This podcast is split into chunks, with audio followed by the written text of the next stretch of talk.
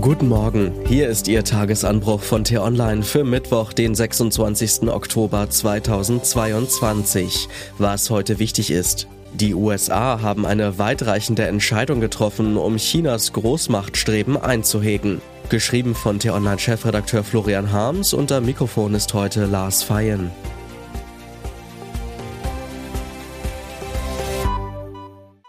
Lassen Sie uns heute einmal ganz anders in den Tag starten als sonst. Natürlich erstmal mit einem Kaffee, klar, aber dann mit einer ordentlichen Portion Chips. So jedenfalls fängt der Tag an, wenn man fern im Osten wohnt. In China spielen Chips eine enorme Rolle, allerdings nicht die aus Kartoffeln, sondern Computerchips aus Silizium.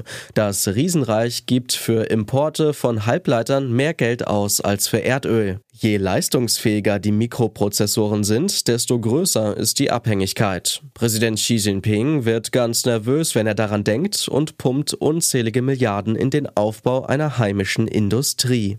Doch Erfolg hat er damit bisher nicht, und das hat nun schwerwiegende Folgen. Anfang Oktober, während die Welt abgelenkt war und auf die Vorbereitungen des pompösen Parteitags in Peking schaute, hat das amerikanische Amt für Industrie und Sicherheit ein technokratisches Regelwerk veröffentlicht. Das Dokument hat es in sich, in einfacher Sprache zusammengefasst, die Amis schneiden China den Zugang zu hochkarätiger Chips-Technologie ab. Spitzentechnik aus den USA gibt es nicht mehr.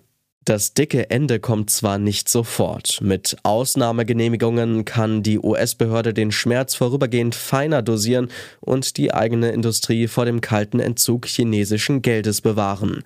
Trotzdem, weil amerikanische Technologie mittlerweile fast in allen Halbleiterprodukten steckt, wird es für China nun sehr schwer, an die begehrte Hardware heranzukommen, die für künstliche Intelligenz, Supercomputer und richtungsweisende Forschung unerlässlich ist. Die Marschrichtung ist eindeutig. Xi Jinpings autoritärem Staat soll die Zukunft verbaut werden.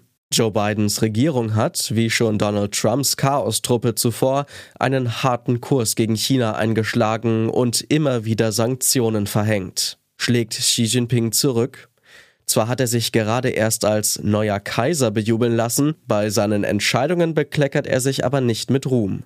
Chinas Wirtschaft stottert, denn die ständigen Corona-Lockdowns fordern ihren Tribut.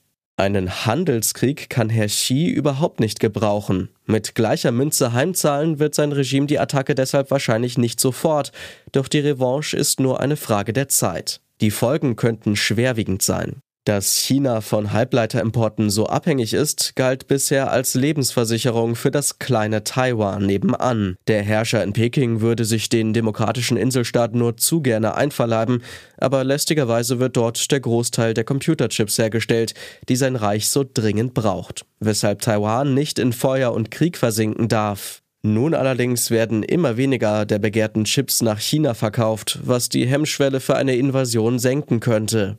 Die US-Regierung hat soeben vor einem baldigen chinesischen Angriff gewarnt. Was folgt daraus? Lieferketten breiter aufstellen, Alternativen zu chinesischen Produkten organisieren. Das ist seit den Engpässen während der Covid-Pandemie eigentlich nichts Neues mehr, aber es ist immer noch viel zu wenig passiert. Die billigen Klamotten, die wir tragen, werden dank dem Lieferkettengesetz inzwischen einer peniblen Inspektion unterzogen. Keine Kinderarbeit darf mehr drin stecken und auch keine Baumwolle, die von uigurischen Zwangsarbeitern im chinesischen Xinjiang gepflückt wurde. Auflagen, Druck von Menschenrechtsorganisationen und der eine oder andere Shitstorm haben dafür gesorgt, dass sich Hersteller nicht mehr damit herausreden können, über die Herkunft ihrer Waren leider kaum etwas zu wissen. Was bei der Durchsetzung elementarer Menschenrechte geht, kann auch an anderer Stelle funktionieren. Die Totalabschottung von China ist kein realistisches Ziel, die Risikominimierung jedoch schon. Denn wenn es in der Straße von Taiwan erstmal so richtig kracht, ist ansonsten in der deutschen Wirtschaft ganz schnell der Ofen aus. Ob der Kanzler das bedenkt, wenn er nächste Woche zum Kaiser nach Peking fliegt? Was heute wichtig ist. China kommt, Hamburg kuscht. So richtig scheint man das Problem mit China hierzulande noch nicht verstanden zu haben. Die Ampelparteien wollen dem chinesischen Staatskonzern Costco offenbar tatsächlich gestatten, sich im Hamburger Hafen einzukaufen. Aber was geschieht, falls die Chinesen tatsächlich Putin nachahmen und Taiwan angreifen? Dann ist man in Deutschland eben wieder mal völlig überrascht. Krisenfesper im Elysée. Zuletzt waren vor allem Zeichen der Entfremdung zwischen Paris und Berlin zu beobachten. Wenn Olaf Scholz heute zum Krisenlunch im Élysée-Palast eintrifft, gibt es also viel zu besprechen. Das betrifft auch die Verteidigungspolitik, in der Macron sich schon seit Jahren um einen gemeinsamen europäischen Ansatz bemüht, was den Kanzler nicht davon abhielt, wiederum im Alleingang 100 Milliarden Euro in die Bundeswehr zu stecken. Das war der T-Online-Tagesanbruch, produziert vom Podcast Radio Detektor FM. Immer um kurz nach sechs zum Start in den Tag, auch am Wochenende. Vielen Dank fürs Zuhören und Tschüss.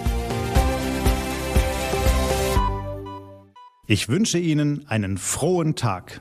Ihr Florian Harms.